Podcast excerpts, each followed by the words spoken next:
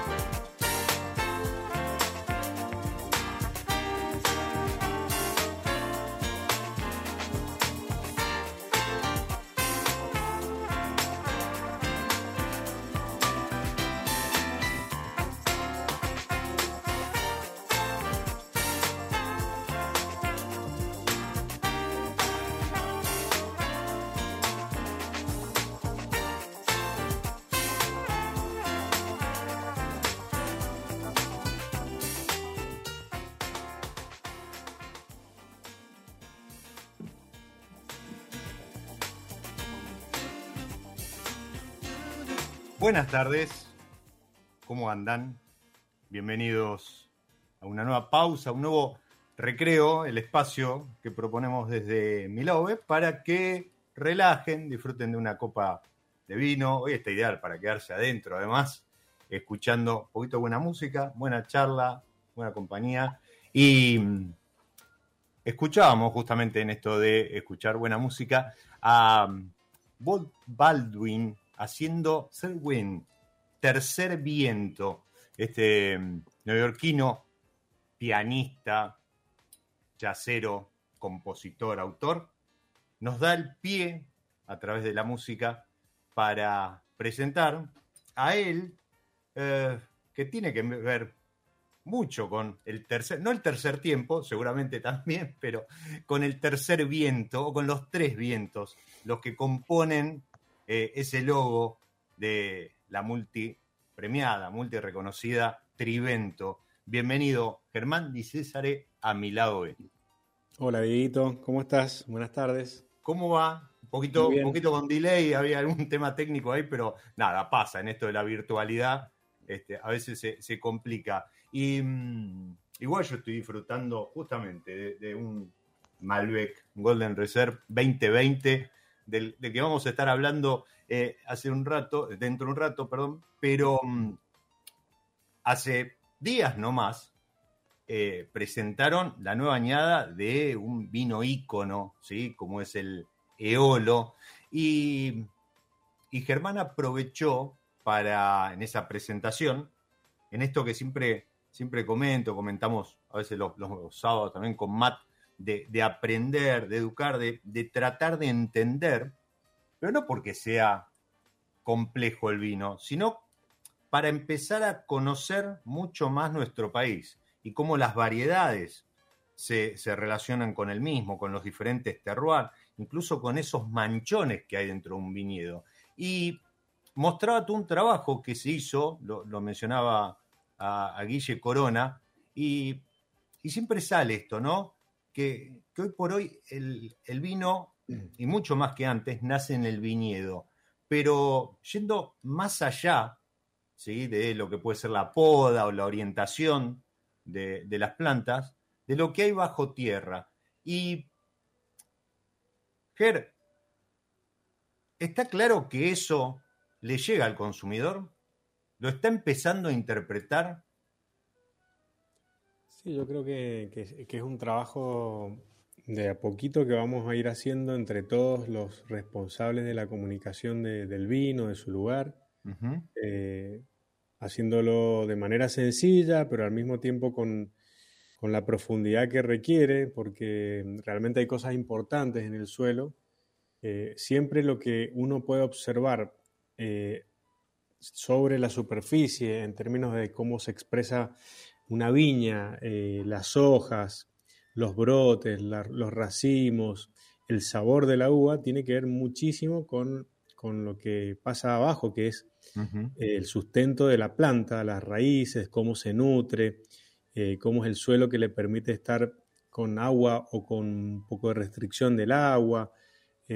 obviamente entran a jugar factores como el clima, la altura, que ya afectan de una manera eh, importante con, las temperaturas, la amplitud térmica y demás.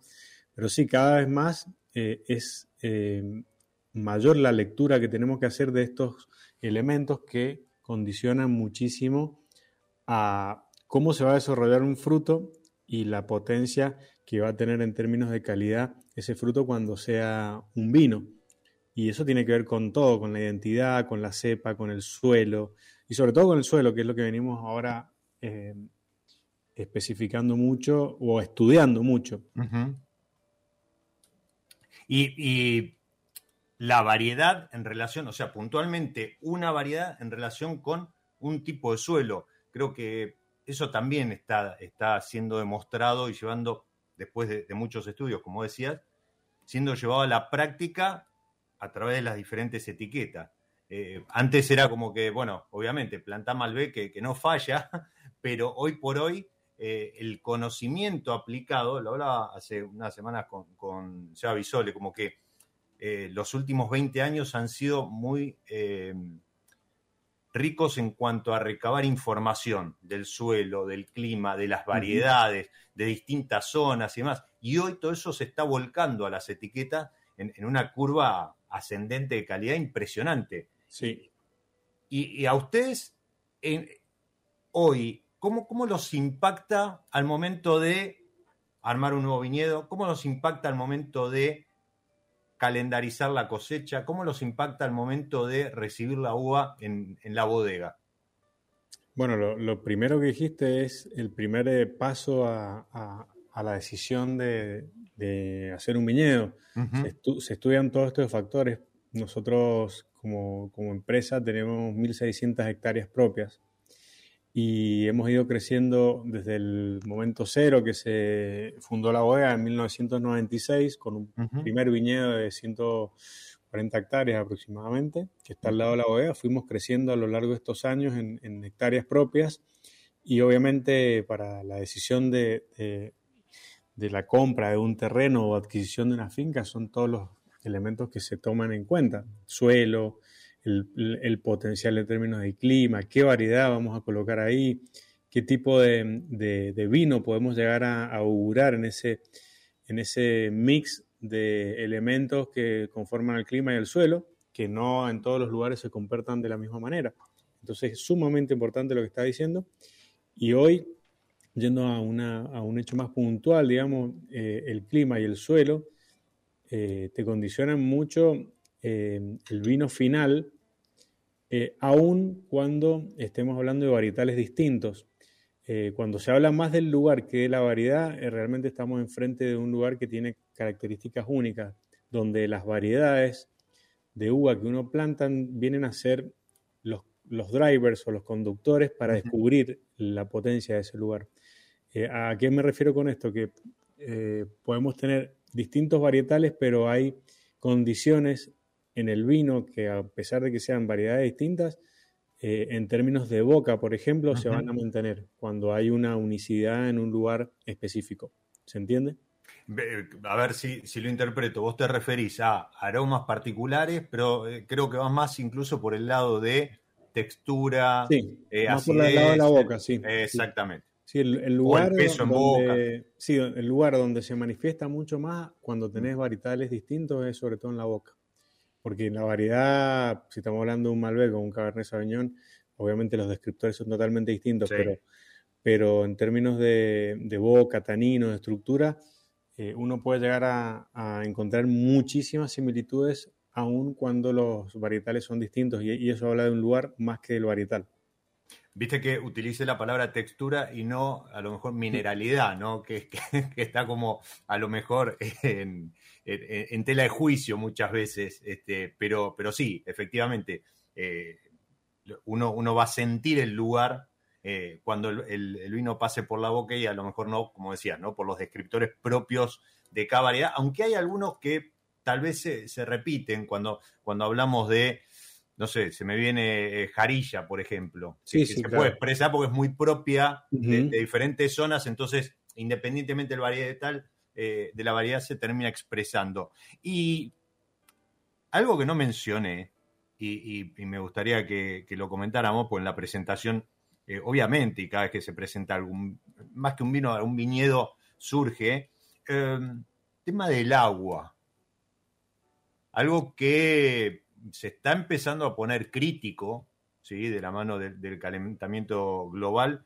Eh, ¿Ustedes cómo, y, ya me corro del viñedo de Olo, sino en general, ¿cómo, están trabajando el tema? Bueno, en general, eh, uno de los elementos obviamente que son importantes a esta decisión de compra es, es la posibilidad de, regar ese lugar. Y cuando uno piensa en la adquisición de una nueva propiedad, obviamente es uno de los puntos más importantes. Y por suerte, eh, digo por suerte porque es una gran inversión la que hay que hacer, eh, todos nuestros viñedos hemos podido eh, adquirirlos y trabajarlos con riego por goteo, con, con, algún pozo que pueda sacar agua y una represa para, para poder aprovechar al máximo. Y siendo muy eficientes, obviamente, con las necesidades hídricas de, de cada lugar que para eso se estudia muy bien, que eso lleva también tiempo. Eh, y es parte del, gran trabajo que hace el equipo de, ingenieros agrónomos en conocer el lugar y conocer las necesidades hídricas de, cada viñedo para justamente poder utilizar el recurso eh, con mucho control y precisión. Y ante los escenarios actuales de, de, lo que se habla del calentamiento, estamos pasando un poco hace ya varios años una gran, un gran déficit hídrico en Mendoza, donde los niveles eh, en número exacto hoy no, lo tengo, pero sí sé que están por debajo de la media eh, histórica. Y bueno, eso te, da la pauta también de, todo el cuidado que uno tiene que tener en el viñedo, en, la bodega, y que a poquitos eso va a ir regulando también nuestra viticultura y nuestras ventanas de cosecha y, y nuestros, nuestros vinos. Eh, los cambios no son tan drásticos, pero se van notando. Se va notando eh, un poco el trabajo que uno tiene que ir prestando atención en, el viñedo y en la bodega para, seguir manteniendo la calidad de nuestros vinos. Eso eh, es verdad lo que sí, y creo que también hay una cuestión ahí de, empezar a, crear conciencia en toda la cadena, no solamente en el productor o en, el equipo, como decía, ¿no? en el equipo agronómico, sino hasta el consumidor que, tiene que entender ese tipo de, cuestiones. Totalmente. Sí. Eh, vos estás al frente de un equipo, este, eh, Magdalena, Rafael, Maxi, bueno, todos comparten ahí la parte eh, de enología. Está, uy, Marcelo, ingeniero agrónomo, no, Marcelo. Matías. Matías. Sí, y muchos enólogos más y agrónomos más que son parte de, la familia de Trivento, sí. que son parte no solo de la familia de Trivento, sino también de, la familia de, yo creo, el, bueno, al menos en la región, el grupo más grande que como es este Conchitoro. Pero puntualmente de Trivento, eh, ustedes son los responsables o los irresponsables de haber hecho de la marca la número uno, la marca argentina, número uno en el mundo. Eh, sí. ¿Cómo, ¿Cómo, se siente? Yo lo estoy viendo, para los que están del otro lado, yo lo estoy viendo en cámara a, Germán, y, medio que recién eh, se le aflojaron los hombros de haber sentido el golpe eh, de la frase, el peso de la frase, y, medio que ahí este, exhaló. ¿Cómo, ¿Cómo se vive eso en el día a día? Porque ah, digo, a ver, una vez que alcanzaste el hito, bueno, bárbaro, festejo, motivo de emoción, seguramente Marcos, eh, hablo de Marcos Joffre, eh, habrá bajado una felicitación para, todo el equipo, algún asado, etcétera. Pero después, ¿cómo, cómo sigue en el día a día?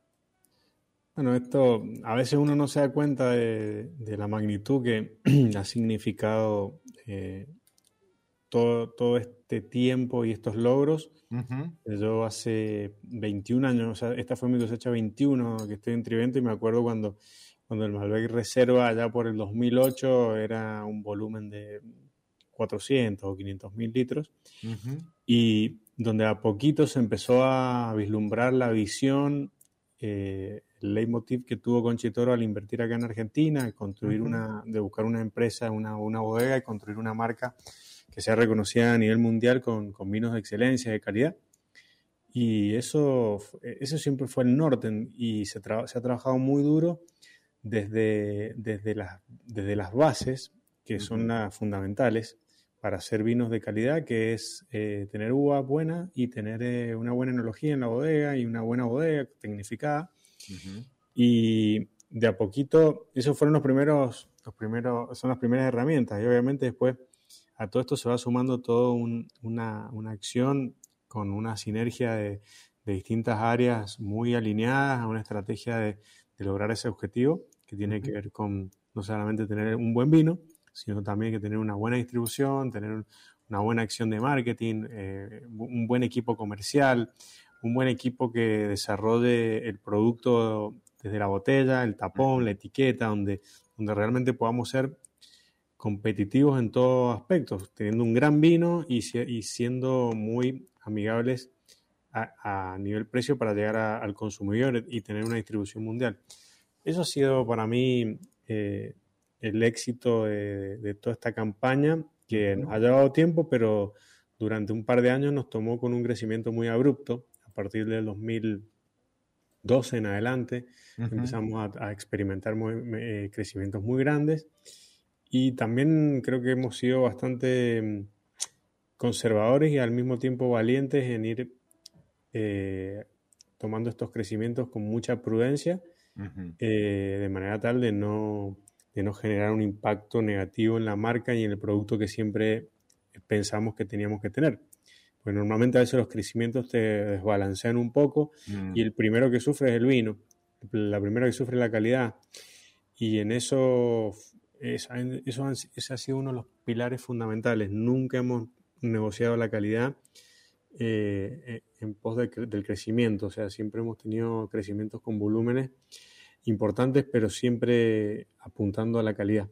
Eh, la calidad, diría uno de, nuestros integrantes más importantes, que es el gerente general de Conchitoro, la calidad no se negocia nunca.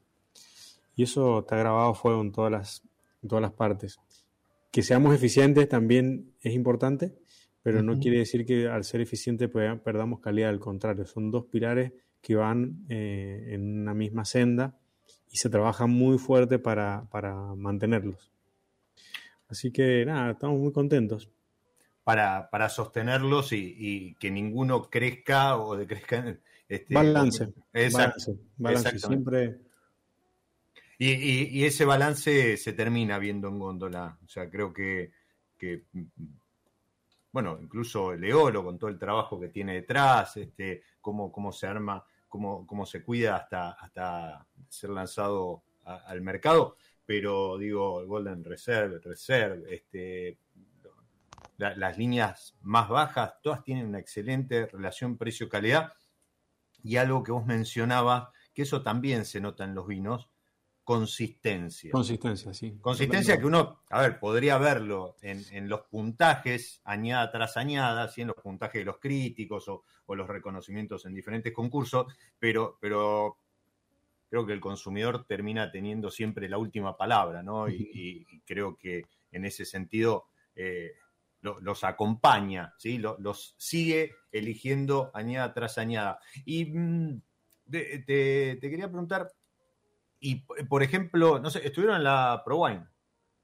Sí, sí, por supuesto, estuvimos en la ProWine. Eh, eh, justo este año a mí no me, no me tocó ir porque después de la, de la pandemia hubieron, eh, bueno, algunas decisiones de, de, normalmente, o sea, normalmente íbamos muchos, mm. no sabemos qué, qué efecto iba a tener la, el regreso a la ProWine, entonces fue mm. realmente se, se buscaron participaciones muy conservadoras, justamente también por esto, porque Conchitoro siempre se ha manejado con, con, una, visión muy conservadora en, lo que respecta a generar gastos y, cuidar, ¿no es cierto?, mucho la eficiencia del gasto.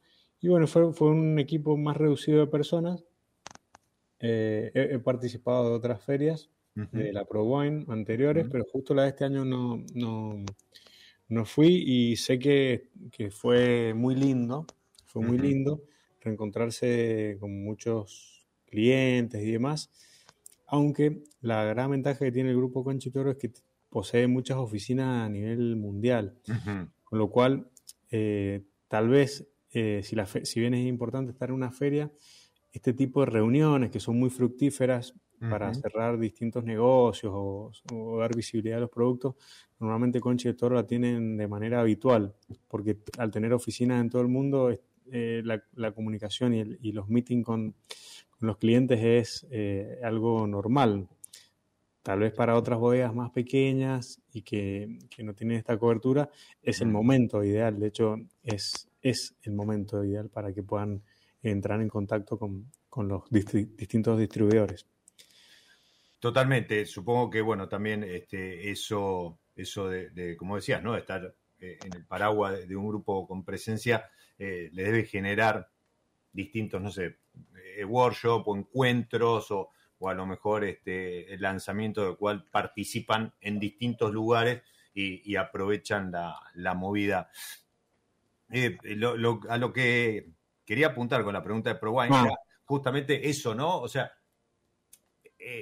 la gente afuera, ¿sí? A ver, dijimos marca Argentina número uno en el mundo, en el Reino Unido este, es eh, el, Malbec Reserva, si no me equivoco, eh, es el, número uno en, ventas. Eh, digo, todo ese tipo de cuestiones hacen que, a lo mejor la, la pregunta no sería para vos, sino más bien para la parte comercial. Aprovecho nombramos a, parte del equipo agronómico, a, los enólogos, y quiero nombrar también a, Vicky y a las chicas de, Brand, de, la agencia, Romy y Gaby, que hicieron posible el encuentro, este, que nos conocimos con ellas en, la presentación justamente de Olo, eh, acaban de, tomar la comunicación, también eso eh, eh, está bueno para, para renovar el aire y, y seguir comunicando Trivento. Pero te decía, el, el consumidor ya conoce, se acerca a Trivento, acá y afuera, ¿no? Se, acerca a Trivento o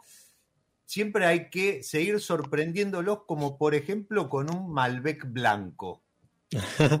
no, esas cosas que, perdón, ¿no? Pero para que comunica, para los que estamos de este lado, cuando vos más o menos le, hiciste eh, eh, todo el trabajo al consumidor y más o menos lo ubicaste en tiempo y espacio, algunos enólogos, como el, amigo Jerry, te sacan un Malbec blanco y claro, y después el consumidor te, viene a preguntar, oh, chico, pará, ¿cómo Malbec blanco? Si Malbec es tinto, ¿qué es esto de hacer un Malbec blanco? Está buenísimo, por cierto. Sí. La respuesta eh, es sencilla en, lo que es eh, mercado externo.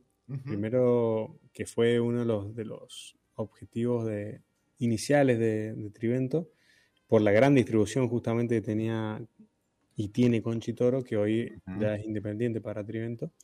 Eh, sí, sí, somos bastante conocidos a nivel internacional por estar eh, presentes en los grandes retailers de, venta, en los distintos puntos de venta, distintos supermercados. Y en mercado interno, que es por ahí lo que uno está más acostumbrado a, estar, eh, ha sido un poco más lento el, reconocimiento de Trivento como, como una bodega de grandes vinos, porque bueno, hay otros jugadores de, gran trayectoria, eh, más antiguos que nosotros, y, Trivento es una empresa muy joven. Con lo cual, en, el mercado interno, hoy eh, se ha avanzado muchísimo, muchísimo, pero por supuesto, si hago una mirada a unos 10 o 15 años atrás, eh, era mucho menos la presencia de Trivento a nivel clientes, a nivel redes y a nivel distribución. Así que sí, yo considero que hoy estamos muy, mucho mejor, eh, eh, con mayor visibilidad. Y obviamente parte de esta visibilidad, además de las acciones comerciales y de, tener buenos vinos y, tal vez puntajes o, reconocimiento, también tiene que ver de la mano de la innovación eh, y de, brindar productos nuevos. Y este es el caso de este Malbec blanco que hicimos, que es un, un blanc de, Noir, un, un, blanc hecho de Malbec. nosotros hoy eh, nos caracterizamos desde Trivento por ser expertos en Malbec. Eh, tenemos mucha cantidad de Malbec distintos y, además de del estilo Malbec frutado, entry level, premium, super premium y hasta un, un icono, eh, nos animamos a hacer un, white Malbec, iniciando de una manera muy concreta la categoría white Malbec. porque, antes uno podría decir, ah, es un blanc de noir, pero pero ya está siendo conocida la categoría de este tipo de vino como White Malbec a nivel interno y a nivel mundial, con lo cual nos pone también muy eh, contentos de haber sido una de las bodegas pioneras y, de poder producirlo a gran escala y con gran distribución. Hoy estamos produciendo de White Malbec alrededor de 110.000 cajas de 9 litros, o sea, puedes entender que es una cantidad wow. Eh, tremendo, sí. sí. te iba a preguntar este, acerca de, algunos números, si tenías a mano eh, en cuanto a volumen de, en general de la bodega y cuánto eh, exportan, o sea, qué, porcentaje mercado interno, mercado externo. ya con, lo que acabas de decir, solamente el White Malbec, uno podría decir, bueno, hicieron ahí un, par de beans como para probar y, están viendo qué pasa. No, no, 110 mil cajas de 12 botellas. Exactamente, sí. ¡Wow! Eh, sí, y, agregar a este, a este proyecto que este proyecto nació como, como una, una pata innovadora de, hacer algo nuevo y también que, tuviera un impacto social. sale, sale de un encuentro que tuvimos con todos nuestros colaboradores, donde, donde queríamos tener un vino que además de, ser innovador, eh, también de alguna forma contribuyera a, ayudar a alguien. Y nace este White Malbec con algunos disparadores que entre todos los colaboradores de Trivento eh, pudimos cranear, que era variedad Malbec, frescura, Valleduco, eh, innovación, y bueno, con todos estos drivers pudimos eh, animarnos a hacer un, vino blanco de Malbec que tiene impacto social. ¿Por qué impacto social? Porque todo lo recaudado o, gran parte de la recaudación de este vino va destinado a la, Fundación Fonbec, que entrega becas en un principio para nuestros colaboradores y ahora con una participación mm, de mayor personas ah, para que puedan postularse a este tipo de becas. Así que nos pone muy contentos. Uy, qué lindo, qué lindo ese tipo de em, acciones. Bien. En términos de producción general, estamos cercanos a las 3, a las 3 millones de cajas de 9 litros. Eh, con un 85% de, de, exportaciones y 15% de mercado interno, siendo los, los principales mercados en el exterior eh, UK, o sea, Reino Unido, Estados Unidos, em, Brasil, Canadá, Argentina y algunos países nórdicos. Ok. 3 millones. Sí. Impresionante. Y aparte, a ver, uno de vuelta, ¿no? ¿Viste cuando, cuando pasa que, eh, eh, en, alguna comunicación o algo se hace la distinción? No, porque son bodegas de volumen, ¿no? Que la calidad, ¿no? Etcétera. Gente, yo los invito a probar. yo no, quiero generarle problemas a la bodega. Quisiera creer que, son, están actualizados. No sé porque hoy los precios de referencia están medio desvirtuados, pero puede ser que la línea reserva o reserva esté en 9.34, 9.50 es sugerido. Sí, sí, correcto. O sea, de sugerido, ¿sí? Ya sabemos que hay promociones, tarjeta y demás. Si estás escuchando el otro lado, no te pierdas la oportunidad de comprar en, en supermercado, en grandes superficies, en el, supermercado eh, eh, que tengas más cerca de tu casa, el vino más vendido del Reino Unido, Trivento Reserva Malbec 950p. Así es. Números que hoy, digo, apúrense, si están del otro lado. Bueno, pero más allá del chiste y demás, es verdad, son, son eh, precios de, muy buena, que, quedan eh, buena relación precio-calidad, pero además estamos hablando de una bodega, como decía recién eh, Jerry, 3 millones de cajas de 12, ¿sí? de 12 botellas. Eh, hay que desmistificar muchas cosas en, Argentina respecto del vino, ¿sí? Eh, el tema de, las botellas más pesadas, más grandes, más chicas, que la tapa rosca, que, los rosados, que el blanco en invierno no, que etcétera, etcétera. Bueno, eh, uno también es ese, ¿sí? Una bodega que hace volumen como lo dijo hace un rato, ¿no? Eh, y no, no porque ellos lo hayan decidido en Argentina, no, no, porque pertenecen a un grupo que esta misma filosofía la aplica en todo el mundo y, es ese, ¿no? La eficiencia, la calidad y, cuestiones que no se negocian, pero no porque quieran mantener el número uno de la marca, no se negocian porque el compromiso es con ustedes, los que están del otro lado. ¿sí? Los que van a la góndola, la reconocen, se la, la compraron, la llevan al asado, quedaron bien y el lunes, el martes vuelven a llevarse una para disfrutar en casa. Eh, nada, ya a vos, para vos y para todo el equipo, bueno, desde el gerente general para, para abajo. Germán, hacemos una, hacemos, no, por favor, este, hacemos una, una pequeña pausa dentro de la pausa que es mi lado B. Y a la vuelta me gustaría hacer una recorrida. Empezamos hablando de Eolo, eh, hagamos el recorrido al revés, ¿no? Empecemos hablando de, de Reserve para empezar a crecer y, hacer un recorrido por todo el portfolio. Y si nos queda tiempo y hay alguna cosita por venir, nada, siempre del otro lado, viste, el, anticipo, la, novedad este, es bienvenida. Perfecto. dale. Mientras, mientras tanto, jugamos, como lo hacemos en cada episodio, con la propuesta de los amigos de San Felicien que nos dicen, mira, agarras una variedad de las que tengo en la etiqueta y le pones música. Y bueno, desde mi lado B aceptamos el desafío y ya venimos, vamos camino a, cumplir tres años, esta es la, cuarta temporada que estamos jugando con esto. Y para hoy elegí el Cabernet Sauvignon y ese paso por roble tan característico.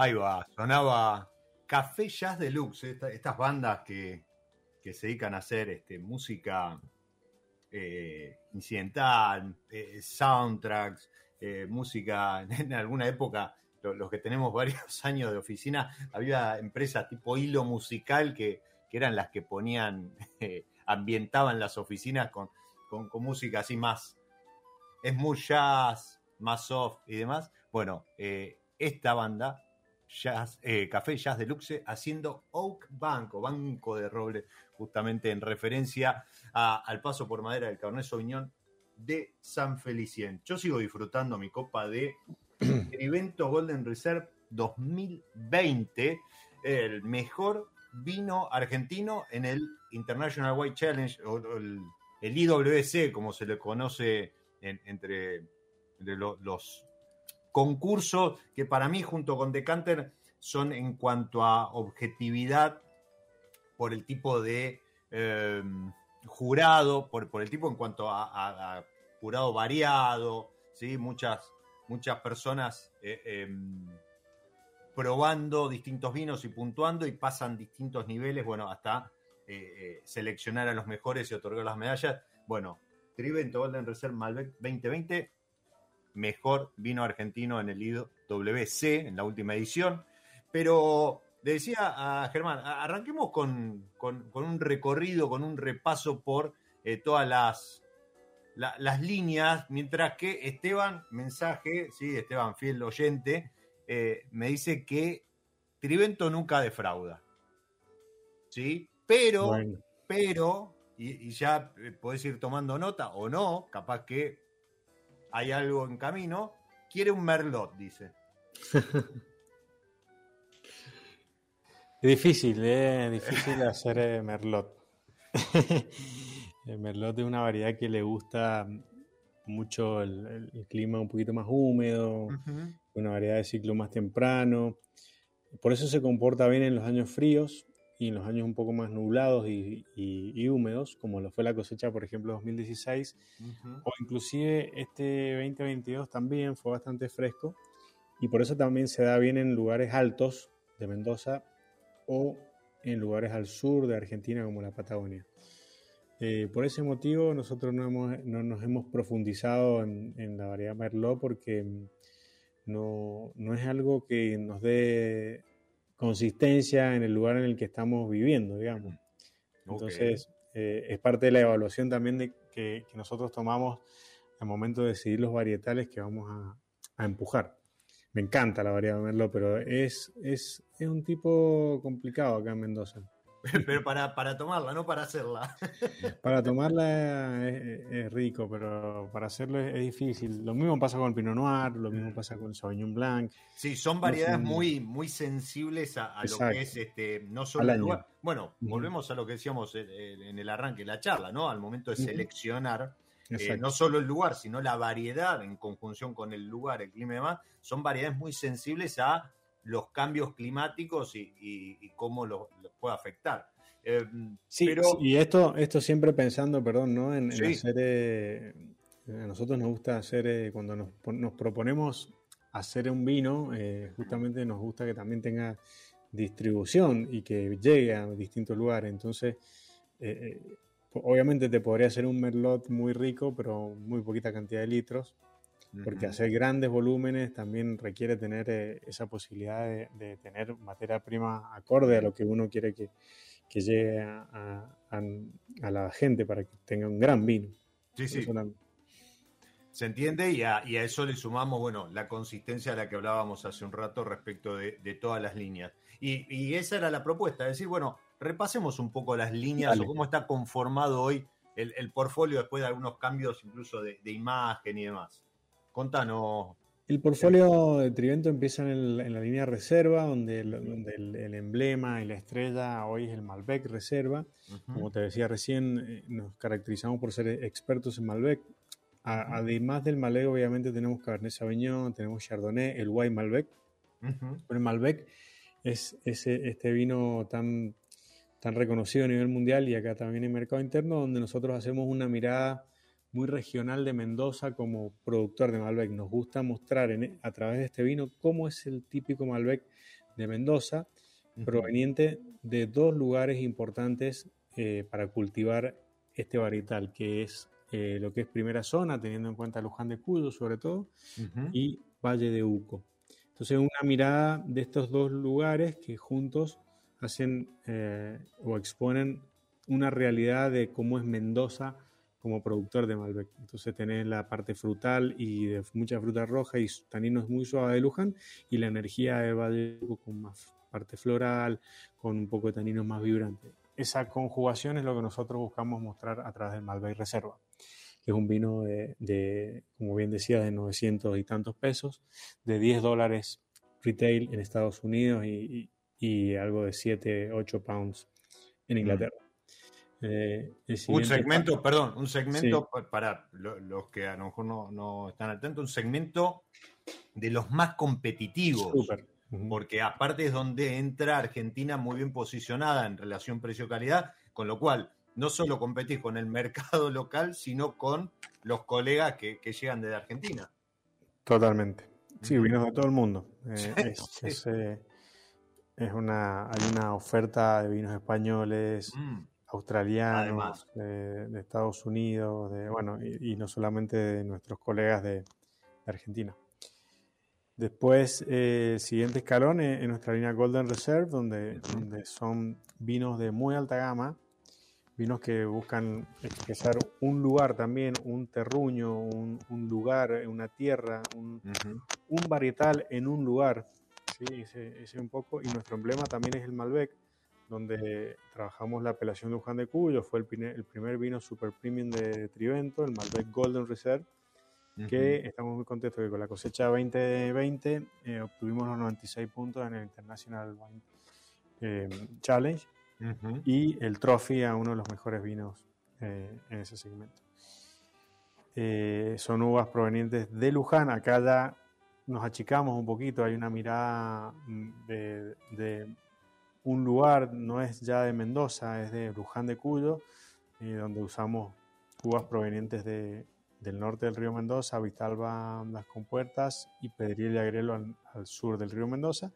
Y es un verdadero tesoro, yo creo que Luján de Cuyo es un verdadero tesoro que mezcla este varietal, el Malbec, cuna del Malbec, donde uno de los lugares donde nace el Malbec, con la gran historia y tradición de, un pueblo que inició parte de la viticultura en Mendoza, en este lugar. Entonces, y son muchos de estos viñedos, viñedos bastante viejos, entre 50 y 80 años. Eh, un paso por roble de un año, pero todo en su justo balance para mostrar el, el terroir de Luján de Cuyo a través de este, de este gran vino. Y ya llegando al final, digamos, de nuestro tope de gama, obviamente tenemos, tenemos ahí entre medio la línea Gaudeo, eh, que son single viñas de Malbec, eh, enfocados a, lugares también. Sí. En donde tenemos San Pablo, Hualtatarí, Paraje Altamira y también Chacalles, uh Sauces, donde hay una mirada mucho más profunda hacia el lugar también y son vinos con un poco más de carácter y de personalidad pero que tienen que ver con la identidad del lugar. Y finalmente, eh, nuestro tope de gama, que es el Eolo, que es un gran vino, siempre vamos, y lo venimos conversando, eh, un gran vino de, vuelo internacional, de nivel internacional, nace en un gran lugar y yo estoy convencido de que, que, este viñedo en Vistalba, un viñedo plantado en 1912 en la vera norte del río Mendoza, un material genético increíble, eh, suelo increíble, amplitud térmica y condiciones de, clima, lo que hace lo que se domina el terruño, las plantas, las personas que vivieron ahí y que fueron interpretando este lugar y este paisaje, es, constituyen un terruño de, de vuelo internacional y hoy está en manos de Trivento hacer conocido este lugar. Es un Malbec de poca producción, muy viejo, sistema antiguo de conducción en espaldero y con sistema de, poda Guyot doble, río por, por, manto, río, es decir, río por surco y viñedo viejo, antiguo, y eso es eh, pocas veces, eh, es difícil de encontrar. Un gran terroir con esta historia también, con esta tradición, plantado por inmigrantes italianos eh, a principio del siglo y, la calidad de este vino que es excepcional. Así que... Cuando decís eh, a lo mejor se, se entrecortó, estamos hablando de cuántos años. Bueno, el, el, viñedo está inscrito en el INB en 1912 eh, nosotros tenemos data eh, de tradición oral de que ya en 1895 ya habían llegado estos viejos a plantar e, ese viñedo. Con lo cual estamos hablando de, un viñedo que tiene más de 100 años. Centenario, seguro. sí, totalmente. Déjame meter. Uno lo puede ver ahí, uno lo puede ver en las plantas, totalmente. Plantas sí, tronco, troncos más gruesos. Este, eh, la, verdad que, que es, son esas, esas plantas que, los amigos, no sé, por ejemplo, Wise of Argentina saca, le saca fotos para promocionar la variedad, de, le saca fotos de esas plantas bien gordas, bien, bien este, potentes, pero que además, que es eh, algo que, siempre digo, ¿no? Cuando ustedes a alguien les hable de, viñas viejas, sepan que, que, más allá de la calidad probada, pues si no la planta hubiese sido arrancada mucho antes, eh, sepan que van a obtener año a año consistencia en la calidad. Eso asegura, ¿no? Corregime si, lo que estoy diciendo no es así, pero entiendo que una viña vieja lo que te asegura es eso, la consistencia, no menos variabilidad respecto a eh, los cambios en, las añadas. Sí, totalmente. Una viña vieja siempre te da una. Ya hablamos de un nivel de madurez eh, de, las plantas donde donde se preocupan mucho por producir calidad. Al mismo tiempo, eh, uno tiene que ser consecuente con eso y, cuidarlo mucho ese viñedo para que sea lo más longevo posible y, mimarlo, ¿no? Y uno lo mima cuidándolo, estando atento a los riegos, a alguna nutrición eh, que haga falta, de, manera orgánica, por supuesto. Eh, con la poda ancestral, con lo, mismo que hacían los viejos antes, por algo lo hacían, y nosotros le hemos sumado un poco de, precisión a eso, con un poco de mayor conocimiento, no tan empírico, sino más eh, profesional y, con un poco más de ciencia, pero los viejos por algo habían elegido ese lugar y, le tenían mucha confianza y, así está demostrado. Eh, cuando hemos decidido hacer poda, y la suerte que tenemos en este viñedo también que, que hay pocas personas que lo manejan y esas personas hace muchísimos años que, están trabajando ahí para nosotros y llevando la poda y todo, ellos la conocen y, no hay mucho más que hacer, sino que dejar que, la, que el lugar vaya expresándose, que las plantas, eh, así lo hacía el abuelo, así lo hacía y eso, y, así resulta, entonces, ¿para qué cambiar? Exactamente, tal cual. uno, uno agrega un poquito más de precisión a algunos detalles o reafirma a través de, estudios y de, de, la ciencia eh, lo que los viejos hacían empíricamente y con un conocimiento de, experiencia vivida. Mirá, eh, hace... Eh, hace una semana estuvo Fer Busema, pasó por, por mi lado B. Gran, y, gran amigo mío y gran, profesional, muchísimo. Y, persona. Este, sí, sí, sí. Tremendo tipazo. Y, justamente él, decía, a raíz de, los estudios que están llevando adelante y las publicaciones, bueno, que todo, todo el mundo ya se ha enterado porque se le ha dado este, mucha, mucha comunicación, mucha manija, eh, y, lo vale, eh, que en el viejo mundo, lo que se conoce como el viejo mundo, este, España, Italia, Francia, etcétera, eh, claro, llevan 500 años de empirismo, ¿sí? de, prueba y error y demás. Eh, y él decía, Argentina no tiene 500 años para adelante, ¿no? Entonces, eh, trata de esto que, comentabas vos, de probar, corregir o aplicar conocimiento a través de la tecnología, técnica, laboratorio. Y, y creo que eso está dando bastante resultado en el sentido justamente lo que vos mencionás. Allí donde hay que corregir algo, se corrige, pero allí donde no hay nada que hacer más que seguir haciendo lo que se venía haciendo, eh, se respeta eso.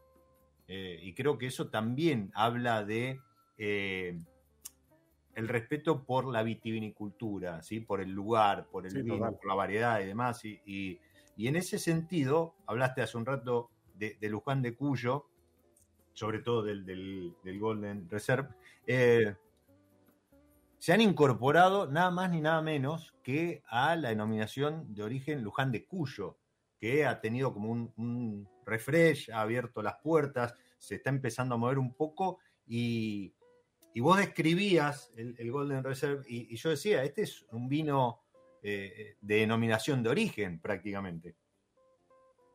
Bueno, eh, sí, hace poquito que compramos una bodega en Luján de Cuyo, perteneciente a una familia muy importante de, la industria, eh, que es la, familia Baldini, y compramos una bodega de casi 20 millones de litros, construida a partir del año 40, con una casona histórica también, donde, donde ojalá a futuro podamos dejarla en condiciones que la estamos remodelando y, una casona muy bonita para turismo y demás. Y gracias a esta adquisición podemos eh, ser eh, eh, miembros de, la, DOC, que como bien decís se está poniendo muy se ha, rejuvenecido en el sentido que hay más bodegas que están participando en la DOC y se están haciendo muchísimos eh, se está haciendo mucho, un trabajo muy lindo con respecto a los viñedos de la DOC, a los vinos de la DOC, la tipificación de la DOC, para justamente darle el valor agregado que corresponde a esta denominación de origen controlado, que, es, bastante, es una de las primeras que, que, tuvimos en Mendoza y que se está poniendo mucho en valor. Así que eh, estamos en eso, estamos en eso a poquito con muchas bodegas que están participando y, y grandes personas y profesionales que están dedicando mucho tiempo y su experiencia para poder ir concretando a poquito eh, este, este sueño de, la DOC de, Luján de Cuyo. Qué lindo, qué lindo eso, porque además, bueno, esto también, no, no me canso de repetirlo, eh, es eh, respetar lo, que tenemos como, como herencia, ¿sí? como patrimonio de, de vides, de viñedos, y, y impedir que por, por temas a lo mejor de costo financiero, de abandono o lo que fuera, eh, el real estate avance sobre esos viñedos centenarios que, volvemos a repetir, nos aseguran consistencia, calidad y, grandes vinos. Así que, bueno, felicitaciones también por, haberse incorporado a, la DOC. Eh, estaremos atentos al, Trivento DOC. Hay que estar atentos, a poquito ya, vamos a ver cómo, qué, gran vino de la DOC vamos a poder eh, mostrarles. Y, no, no me quiero. Estoy, viendo que se, se, pasa. Me está quedando corto el programa. Eh, ahí Esteban volvía al ataque y, mencionaba Pinot Noir. Bueno, además tienen eh, unas burbujas muy ricas. También relación precio-calidad muy bueno. Pero Pinot Noir hubo un Black Series eh, ¿Eso sigue, se discontinuó, se volverá? ¿Es según la añada? Sí, es según la añada. Según la añada. Justamente lo que decía al principio, había eh, cuando nombraba el Merlot, otra de las variedades más, más, más difíciles de, manejar en Argentina es el Pinot Noir. Y nosotros nos fuimos a buscar un Pinot Noir de altura en San Pablo.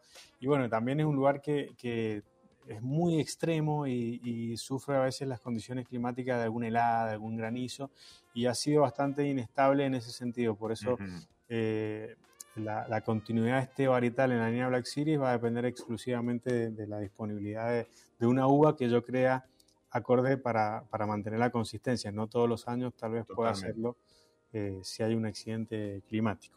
Totalmente, totalmente.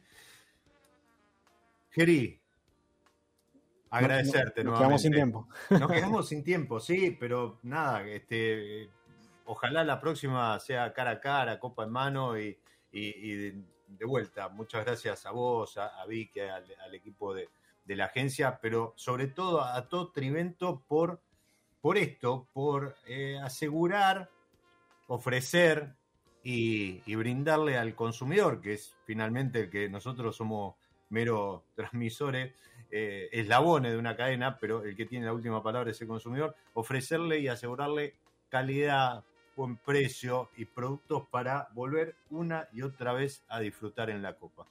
Bueno, no, gracias a vos, Diego, por, el espacio, por escucharnos, por, también vos difundir el vino, eh, hacer una llegada mucho más más eh, sencilla a, las personas que quieren acercarse al mundo de vino y, nada, me encantó, me encantó la charla y ojalá la podamos repetir copa en mano como vos decías. Copa en mano y guitarra. Y, eso corre por cuenta de Geri, gran, gran, gran cerrador de encuentro, me, han dicho, y, lo pueden ver. Eh, no, no, quiero, no quiero despedirme sin, sin mencionarlo. Geris Wine en, redes, ¿sí? Arroba Wine y si no, arroba Trivento Wines para estar atentos de lo que se viene, ¿sí? De lo que hay, pero seguramente de algunas cositas que se vienen en camino que no van a dejar de sorprenderlos. Nuevamente, calidad, consistencia y muy buen precio para el disfrute. Nuevamente, gracias y gracias a ustedes, los que están ahí del otro lado, Esteban y, tantos otros que, se suman eh, episodio a episodio. Me despido como siempre. Soy Diego Migliaro. Este es mi lado B y les deseo que disfruten. Chao. Nos encontramos en cualquier momento en otro episodio de Mi lado B.